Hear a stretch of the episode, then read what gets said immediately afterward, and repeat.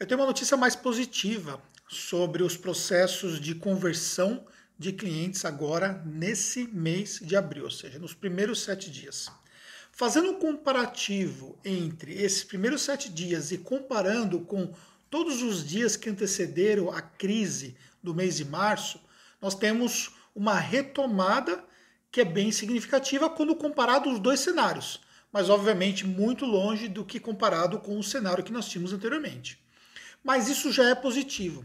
Ah, o número de procuras de pessoas tem aumentado nos últimos dias. Começou no final de março e agora, nos últimos sete dias, o aumento foi maior ainda. Não foi suficiente para movimentar toda a nossa área comercial, mas é o número de pessoas que, comparativamente, que nós não estávamos tendo praticamente demanda no final de março. Então, uma coisa, por exemplo, que a gente pode também ver como um lado positivo. E nós conseguimos fazer conversões, conseguimos fazer sete conversões até o presente momento de novos clientes. O que mudou foi, na verdade, as, a forma como esses clientes foram convertidos. Então, nós tínhamos uma demanda muito grande de empresas para abertura e essa demanda despencou gradativamente e hoje nós temos uma demanda muito maior para conversão de clientes de transição de outras contabilidades. Ok. Um outro fator também que eu quero mencionar é que nós notamos nos clientes uma grande incerteza. Então, as pessoas elas querem fazer um serviço, principalmente para quem vai fazer abertura de empresa, quer abrir a empresa porque até tem uma demanda para isso, porque ela já está operando, já está vendendo na pessoa física, por exemplo, só que ela está num grau de insegurança muito grande. Insegurança por conta de tudo que está acontecendo.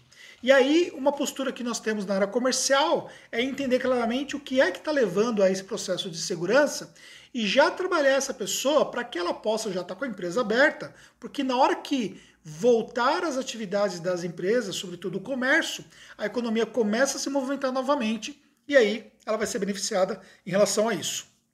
Um outro fator complementar também que nós temos feito é buscado análises dentro dos nossos mercados, para que essas análises que nós estamos colhendo elas sirvam também sobre base comercial. Ah, Anderson, mas eu não tenho nichos de mercados como vocês têm. Tudo bem, mas você pode, por exemplo, conseguir avaliar cenários que são ali é, informados através de vários meios.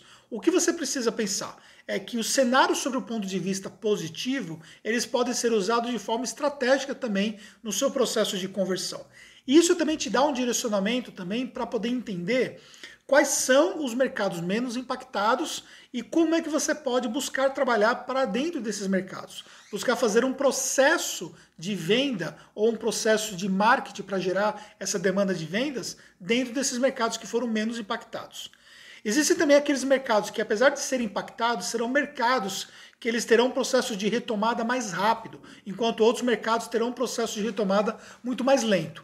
Você saber encontrar o que são esses mercados, você conseguir decifrar diante de tudo que está acontecendo quais são esses mercados, também vai te ajudar nesse processo para sua empresa contábil.